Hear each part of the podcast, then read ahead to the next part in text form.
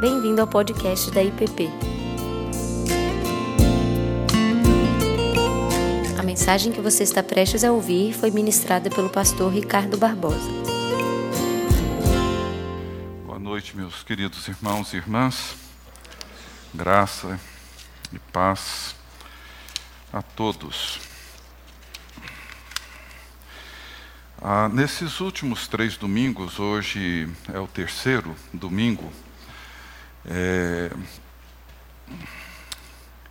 eu tenho pedido a licença, a permissão dos irmãos para que nessas meditações no culto elas tenham um, um sentido talvez bem mais pessoal do que normalmente temos feito aqui na igreja. E e tem sido bastante pessoal, porque, como acredito que a maioria de vocês sabem, talvez alguns que estão nos visitando não, mas há um pouco mais de um mês, a nossa família tem vivido um período que nós jamais imaginávamos, esperávamos que viesse sobre nós. E um problema que muitos já passaram por eles, e certamente muitos outros passarão, mas aquelas coisas que às vezes a gente espera que sempre acontecem com outras pessoas, mas nunca conosco. E, e veio. Aquilo que eu chamo, ou melhor, que o próprio Davi no Salmo 23 chama desses vales sombrios, esses vales onde a sombra paira sobre nós com toda a sua escuridão, com todas as suas perturbações. E, e para não só procurar entender, embora isso seja impossível, entender melhor essas coisas, eu também preciso, às vezes, escrever, eu preciso estruturar meus pensamentos para tentar discernir melhor o que está acontecendo e como que eu respondo a tudo isso. E essas meditações são frutos dessas desses pensamentos, são frutos dessas lutas internas, pessoais, das minhas conversas com Deus, comigo mesmo. E no primeiro domingo, dois domingos atrás, a minha primeira meditação foi em torno de um dos temas que surgiu durante esse período para mim, e, claro, envolvendo toda a nossa família, mas onde eu precisei, num dado momento, perguntar para mim mesmo sobre o sentido da fé e da fé pessoal que temos em Cristo numa situação específica e particular, como a que estávamos vivendo e estamos vivendo, e que às vezes muitos de nós vivem. E eu perguntei para mim mesmo várias vezes o que, que significa para mim ser um discípulo de Jesus, um seguidor de Jesus, numa situação particular. Não é tão difícil pensar nisso quando consideramos um cenário maior, quando consideramos um contexto onde a normalidade, a rotina, a estabilidade, ela permanece como uma regra. Então, nós pensamos nessas coisas de uma determinada maneira, e muitas vezes, no meu caso, com uma certa capacidade de abstração ou uma certa superficialidade. E o texto foi o de Jesus com os seus discípulos no barco quando atravessaram o mar, que na verdade era um grande lago, é um grande lago, e uma tempestade se abateu sobre eles, e eles desesperadamente acordam Jesus, que dormia tranquilamente no barco no meio daquela tempestade, da escuridão e da violência do vento e do mar, e desesperadamente eles pedem para ele: Senhor, o Senhor não se importa que nós estamos aqui já quase morrendo, estamos perecendo, o barco vai virar e nós vamos morrer todos nós. E Jesus, com uma palavra, ele repreende o vento e repreende o mar, e houve grande bonança. E Jesus então pergunta para eles: por que é que vocês são tão tímidos? E por que é que vocês não têm fé? E eu fiquei perguntando para mim sobre isso. Por que, que eu sou tão tímido? E por que, que a minha fé é tão frágil? Isso foi no primeiro domingo. No domingo passado, um dos temas que também surgiu nas minhas meditações, nas minhas lutas internas, nas minhas conversas com Deus, comigo mesmo, foram as inúmeras vezes que os salmos e as orações apresentam esse verbo elevar. Elevo os meus olhos para os montes, de onde me virá o socorro. A ti, Senhor, elevo a minha alma, elevo a minha voz. Quando Jesus ora na oração conhecida como sacerdotal, em João 17, diz que, levantando os olhos aos céus, ele ora e diz: Pai, é chegada a hora. E esse ato de levantar os olhos aos céus, de elevar a alma, elevar a voz, olhar para os montes, é mais do que um ato de reverência, é uma forma de nós sairmos da desordem do mundo e contemplar a ordem de Deus, sair dessa realidade imanente onde vivemos as possibilidades limitadas, as circunstâncias limitadas e olhar para algo que transcende a essa realidade, que é maior do que ela. É levar os olhos, a alma, a voz, o coração, é, ir além daquilo que podemos ver, podemos controlar. E um terceiro uma terceira expressão que me veio durante esse período e que eu gostaria de meditar com vocês hoje à noite é, é um outro verbo que muito presente nos Salmos, que é conhecido como a oração do povo de Deus, o princípio fundamental da oração do povo de Deus, que é esperar. Esperar. E eu já disse inúmeras vezes, mencionando o Salmo 37, como que esse é um dos verbos mais difíceis de conjugar: esperar. E eu gostaria de ler duas passagens dos Salmos.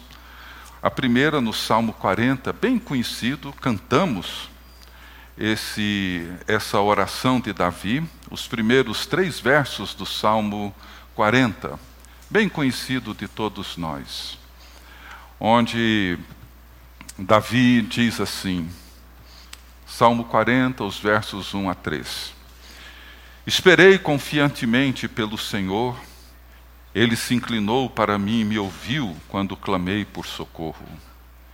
Tirou-me de um poço de perdição, de um tremedal de lama, e colocou-me os pés sobre uma rocha e me firmou os passos e me pôs nos lábios um novo cântico, um hino de louvor ao nosso Deus.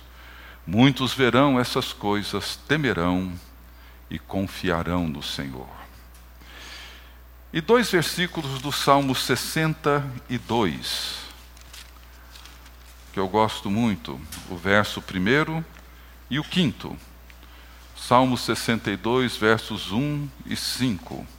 Salmo também de Davi onde ele diz assim, verso 1: Somente em Deus, ó minha alma espera silenciosa, dele vem a minha salvação. E no verso 5: Somente em Deus, ó minha alma espera silenciosa, porque dele vem a minha esperança. Pai querido, Ajuda-nos não só a compreender a tua palavra, mas viver a realidade para dentro da qual ela nos convida. Que o Senhor abra os nossos olhos, o nosso entendimento, e que o Senhor nos ajude a discernir e perceber a grandeza, a beleza da tua palavra. No nome de Jesus oramos. Amém. A espera, ou esperar no Senhor, e a serenidade da alma, como eu disse, é um princípio, é um fundamento básico da oração na história do povo de Deus. Esperar é a condição que integra a fé pessoal que cada um de nós tem em Cristo Jesus com a palavra de Deus, com o propósito de Deus, com o próprio Deus, porque o ato de esperar revela o desejo que temos de ouvir e conhecer os pensamentos de Deus que são mais elevados que os nossos e os propósitos de Deus que são maiores do que os nossos, e viver a partir da consciência da Sua presença e dos seus caminhos elevados. O ato de esperar é o ato que revela em nós essa condição básica. É uma prática ou é uma disciplina espiritual que pressupõe em nós a necessidade de uma resposta divina para cada circunstância, para cada situação em que nós nos encontramos. E por isso, esperar nunca é fácil. Nunca foi. Nunca será. É uma prática comum que nós encontramos na linguagem dos salmos. O Salmo 5, no verso 3, ele diz assim: De manhã, Senhor, ouves a minha voz. De manhã te apresento a minha oração e fico esperando.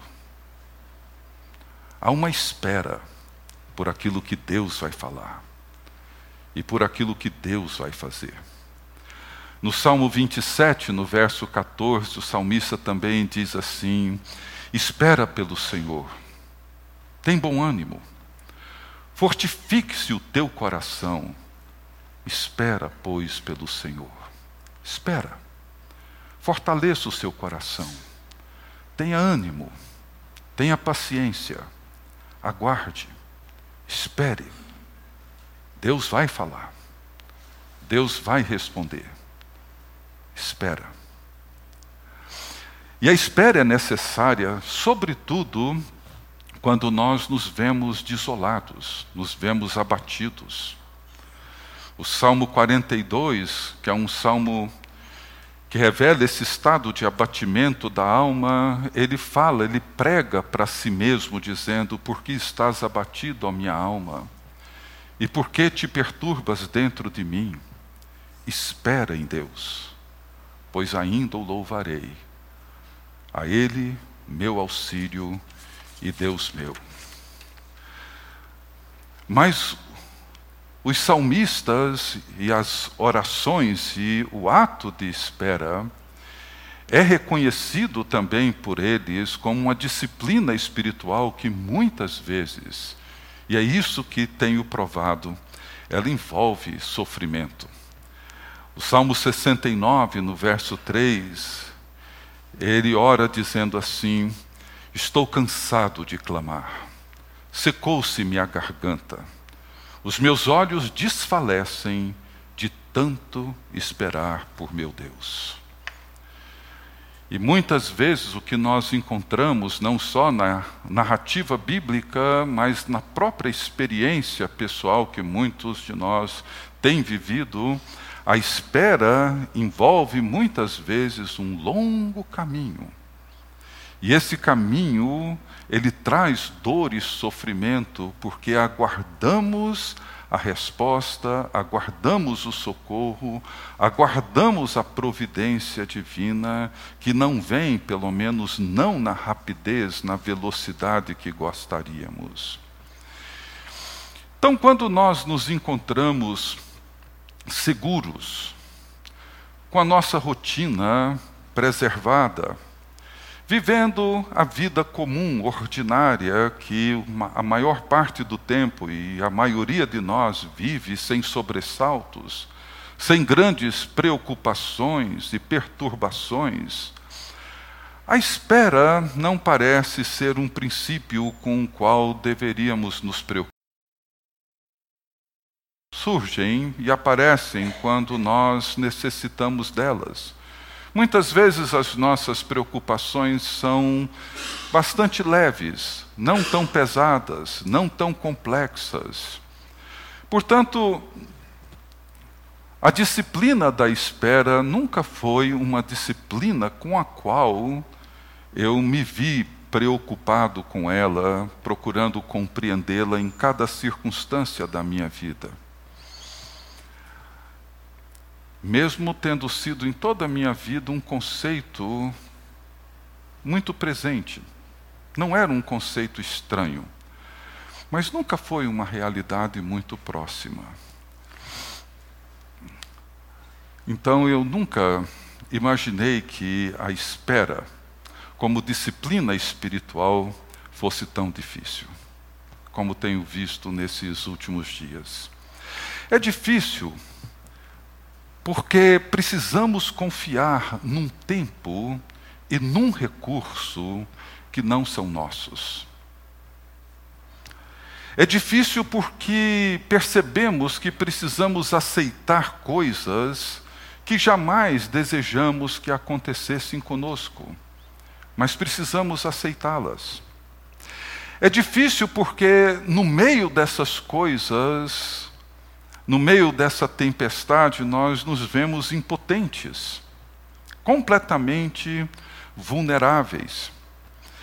E é difícil porque são circunstâncias e situações onde precisamos renunciar a nós mesmos.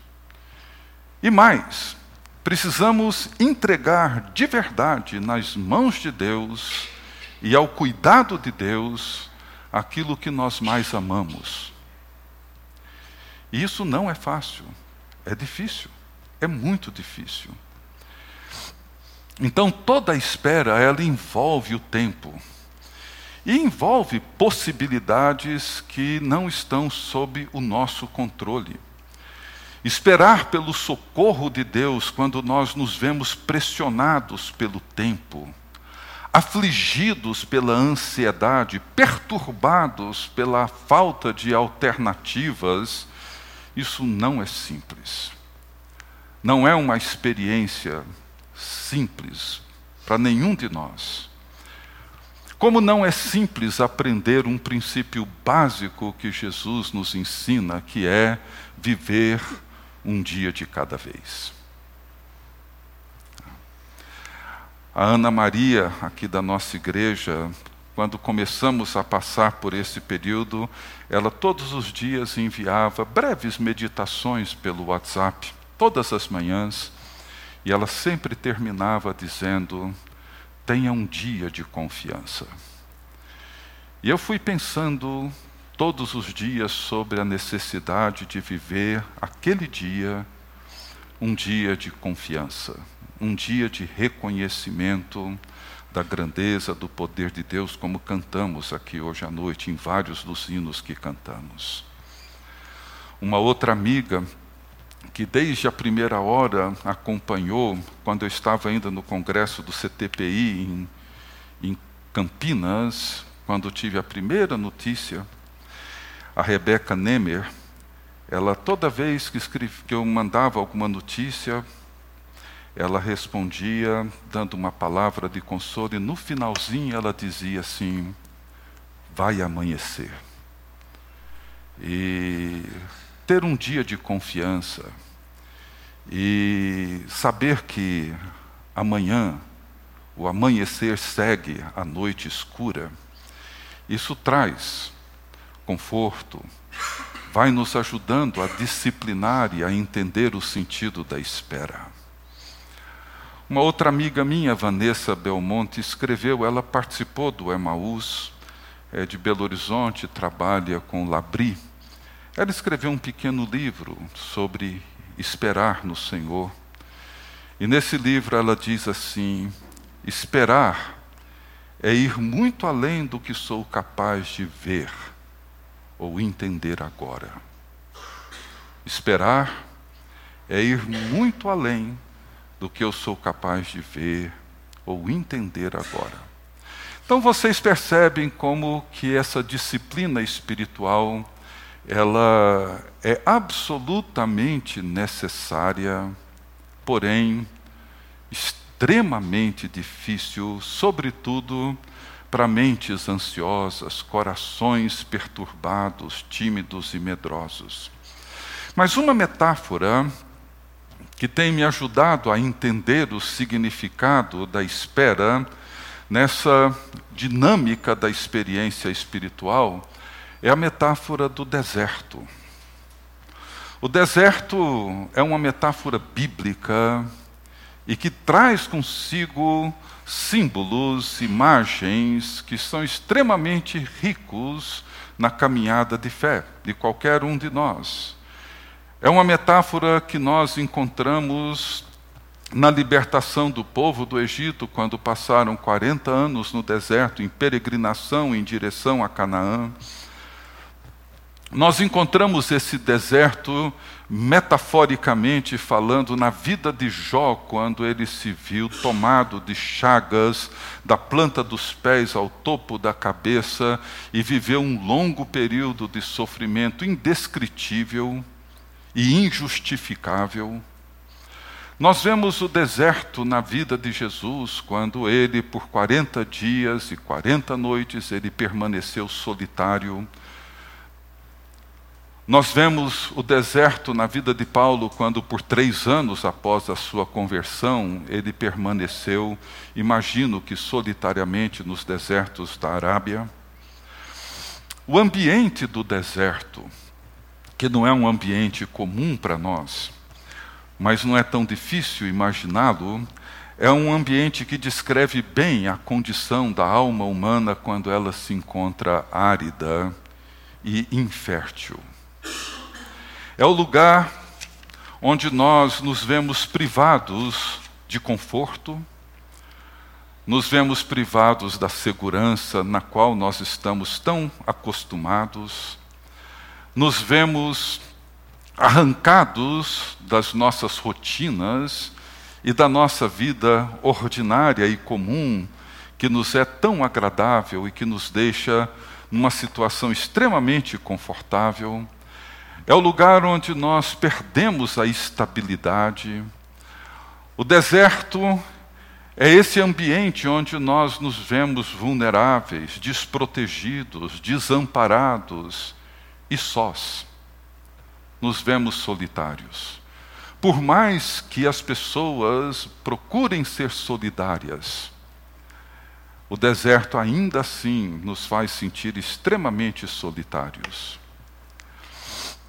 Portanto, o deserto e a espera no Senhor tiram de nós o esforço, muitas vezes consciente ou não, de querer resolver os nossos problemas do nosso próprio jeito.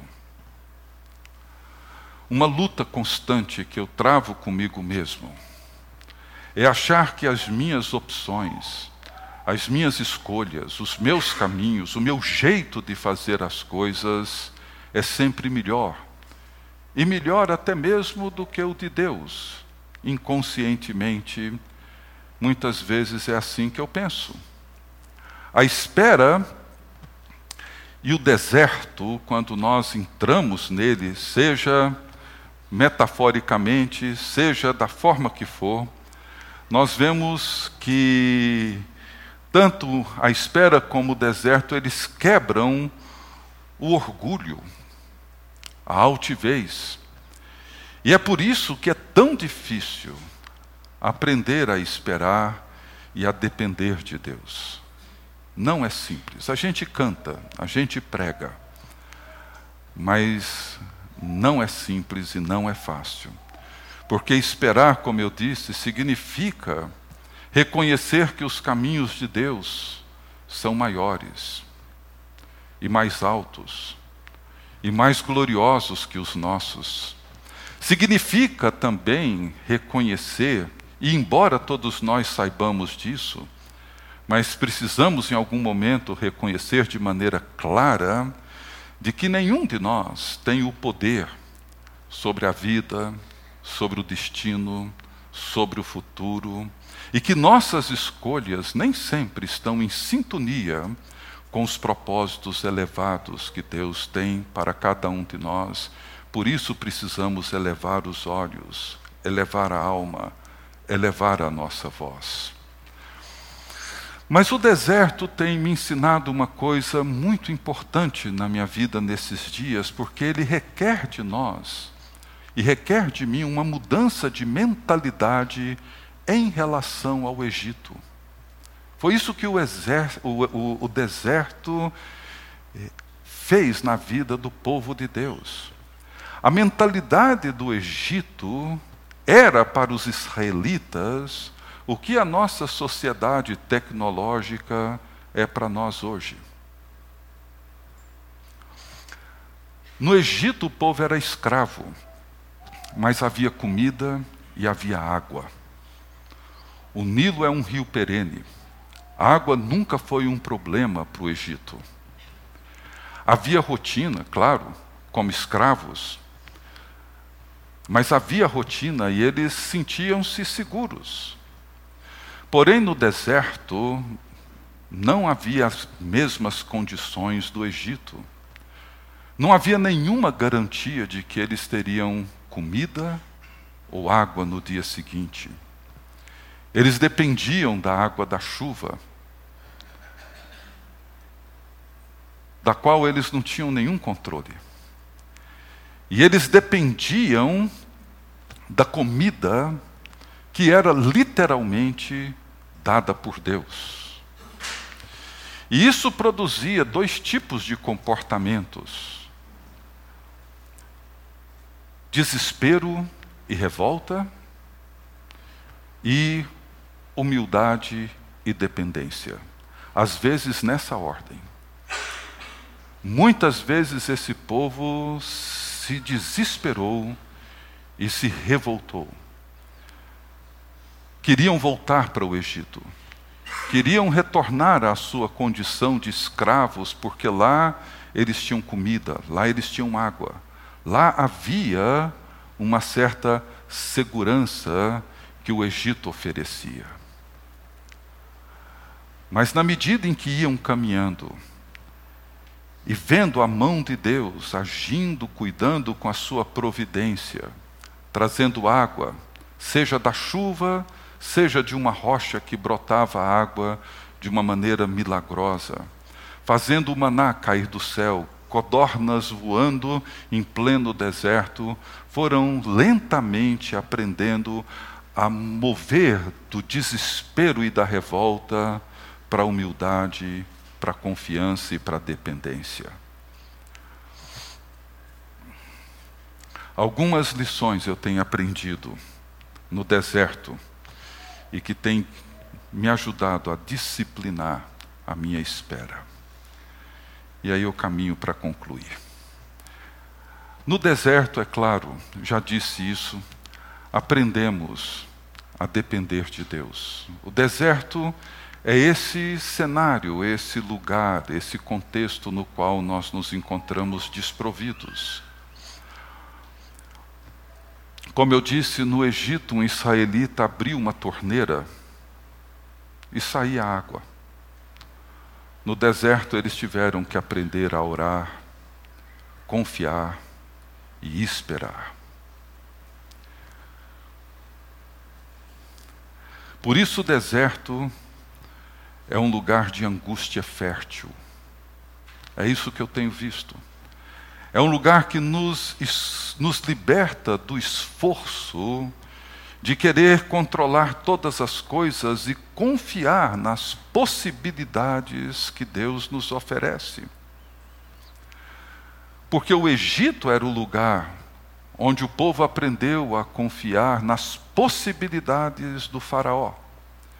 Como nós muitas vezes aprendemos a confiar nas ferramentas, nos instrumentos e nas possibilidades que a tecnologia nos oferece.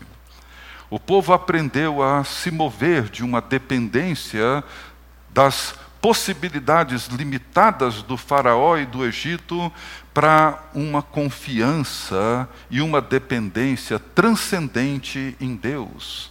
É por isso que Davi ora dizendo: somente em Deus, ó minha alma espera silenciosa. Dele vem a minha salvação. Dele, Ele é a minha esperança. Uma segunda lição que eu tenho aprendido é que no deserto nós encontramos o lugar para a solitude. É esse lugar que nos afasta de tudo aquilo que nos distrai, de tudo aquilo que muitas vezes faz com que nós criemos substitutos para a graça e para o cuidado de Deus. cria espaço para que possamos experimentar de verdade a presença de Deus, porque no deserto não existe lugar para as distrações. A angústia do deserto tem me ajudado a entender melhor o que significa estar no mundo e não ser do mundo. Aquilo que Jesus ora na oração sacerdotal, dizendo: eles não são do mundo, como também eu não sou. Na medida em que caminhamos, nós vamos deixando o Egito para trás e experimentamos a paz do desapego. E isso cria em nós e tem criado em mim uma nova liberdade, que é me ver liberto da possessividade é, experimentar a possibilidade de, ao, invés de viver assim, em relação às coisas que eu tenho, que eu prezo, que eu amo, aprender a fazer isso.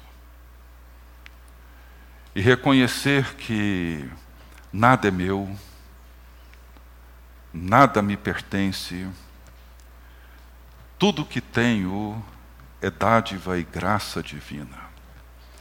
E isso tem me ajudado a experimentar uma nova realidade da presença de Deus. E um outro aspecto que o deserto tem me ensinado, e que tem sido muito difícil, mas muito importante, porque percebo isso dentro de uma perspectiva completamente nova, que é entender o que significa a bem-aventurança de ser pobre de espírito, bem-aventurados os pobres de espírito, porque deles é o reino dos céus. E bem-aventurados os que choram, porque serão consolados. A experiência da espera e do deserto revelam o medo da privação. E como eu já disse, a espera e o deserto revelam todas essas dificuldades e essas distrações, e nós somos levados a reconhecer a nossa real condição.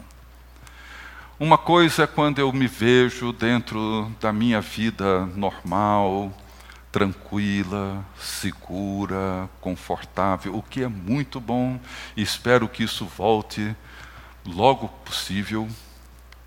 Isso é desejável, isso é muito bom. Mas o deserto, quando passamos por ele, mesmo que seja por alguns dias, algumas semanas ou alguns meses, ele nos leva a reconhecer a nossa real condição. Somos pobres. Somos pobres. No sentido de que somos desprovidos. Tudo o que nós temos, muitas vezes cria em nós uma ilusão mas é uma ilusão que, num piscar de olhos, nós percebemos o quanto tudo isso é frágil e passageiro. O conforto do Egito nos ilude, como iludiu os israelitas, que queixavam de Moisés, dizendo que a vida lá era melhor do que a liberdade que Deus lhes havia conquistado. E por causa da consciência da pobreza, uma outra bem-aventurança surge que são as lágrimas, como um dom do Espírito Santo, que revela não só o nosso estado diante de Deus, como as lágrimas tornam-se a oração por detrás da oração. Ou seja, é a oração não feita pela eloquência verbal, mas é a oração que brota da angústia da alma, da angústia profunda, como o salmista expressa no Salmo 42, quando ele diz: As minhas lágrimas têm sido meu alimento dia e noite, enquanto me dizem continuamente: O teu Deus, onde está? Essa é uma pergunta honesta, que no meio do deserto angustiante que o salmista viveu, ele perguntava para si mesmo: onde encontra-se Deus no meio da minha dor? Isaías 40, que o pastor Tiago tem lido nesses últimos domingos, o final dele, ele começa com essa mesma pergunta, dizendo: Por que, pois, dizes, ó Jacó, e falas, ó Israel, o meu caminho está encoberto ao Senhor e o meu direito passa despercebido ao meu Deus? Ou seja, esse povo perguntava: será que Deus não está vendo o que acontece conosco? Será que Deus não se interessa mais pelo nosso direito? Será que Deus não está atento? Atento à dor e ao sofrimento que nós estamos passando agora, por que vocês dizem o meu direito passa despercebido ao meu Deus?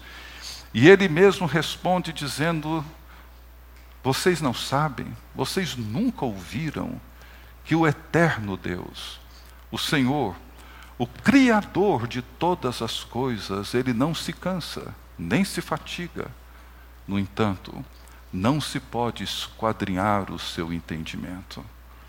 Ele faz forte ao cansado e multiplica as forças do que não tem nenhum vigor. Os jovens se cansam e se fatigam, os moços de exaustos caem, mas os que esperam no Senhor, os que esperam no Senhor, têm as suas forças renovadas, subirão com asas como águias, correrão e não se cansarão, caminharão e não se fatigarão.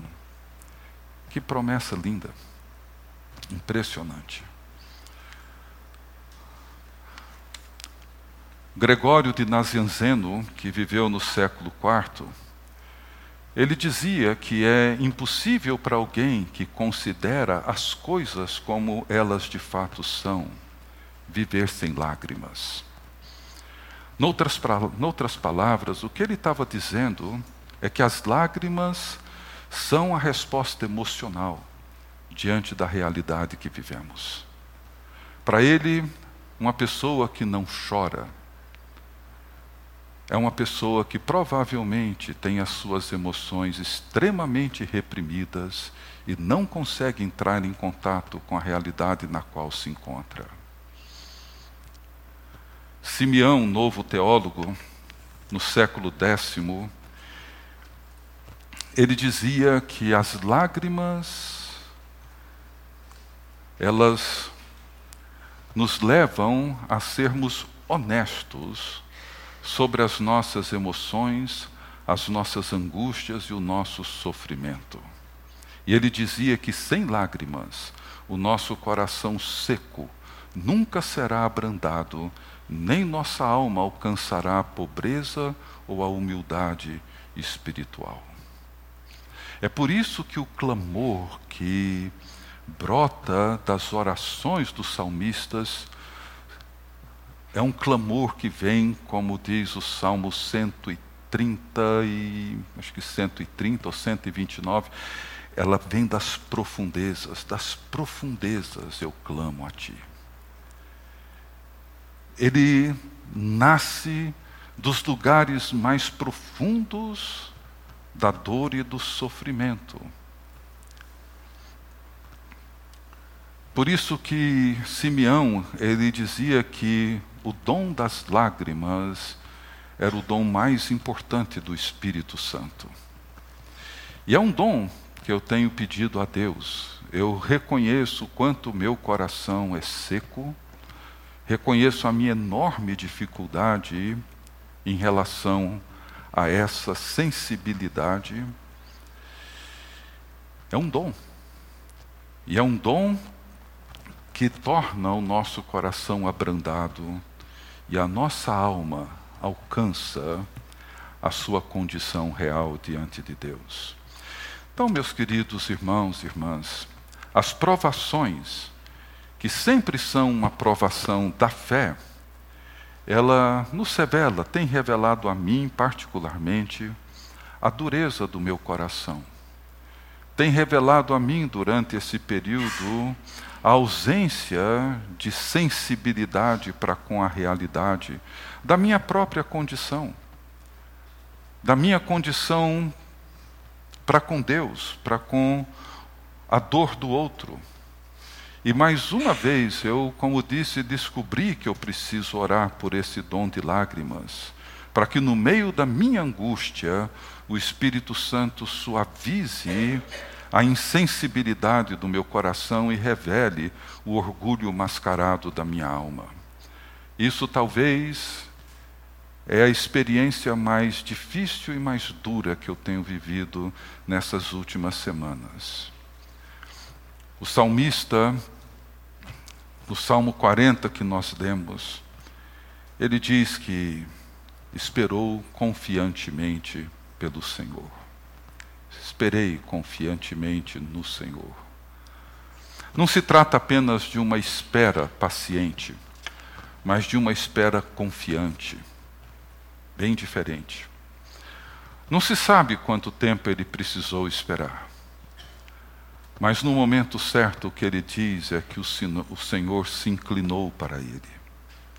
E eu gosto dessa expressão: o Senhor se inclinou para mim. Deus se curva e vem até nós.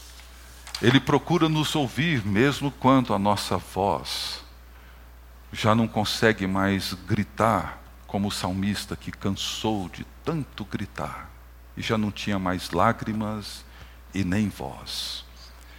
Ele se inclina, como um pai amoroso se inclina para ouvir o seu filhinho. Ele se dobra é como se Deus se esforçasse para nos ouvir. E não se trata de um ouvir displicente, desinteressado, mas de um ouvir atencioso, preocupado, esforçado, interessado não apenas em compreender aquilo que falamos, mas em nos socorrer e nos atender e vir em nossa direção e fazer como fez com Davi no Salmo 40. Eu termino com os primeiros versículos do Salmo 86, que tem sido o salmo que nós elegemos na nossa família para esse período. E nesse salmo, Davi ora dizendo assim: Inclina, Senhor, os teus ouvidos e responde-me, pois estou aflito e necessitado. Preserva minha alma pois eu sou piedoso. Tu, ó Deus meu, salva o teu servo, que em ti confia. Compadece-te de mim, Senhor, pois a ti clamo de contínuo. Alegra a alma do teu servo, pois a ti, Senhor, elevo a minha alma. Pois tu, Senhor, és bom e compassivo, abundante em benignidade para com todos os que te invocam. Escuta, Senhor, a minha oração e atende a voz das minhas súplicas. No dia da minha angústia, clamo a ti, porque me respondes. Não há entre os deuses semelhante a ti, e nada existe que se compare às tuas obras. Todas as nações que fizeste virão, prostrar-se-ão diante de ti e glorificarão o teu nome pois tu és grande e operas maravilhas. Só tu és Deus. Esse tem sido longo caminho e temos, como família, trilhado. E procurado compreender que Deus é grande e realiza coisas extraordinariamente maravilhosas. Que Deus nos abençoe. Amém. Você acabou de ouvir o podcast da IPP. Para saber mais, acesse nossa página em www.ippdf.com.br.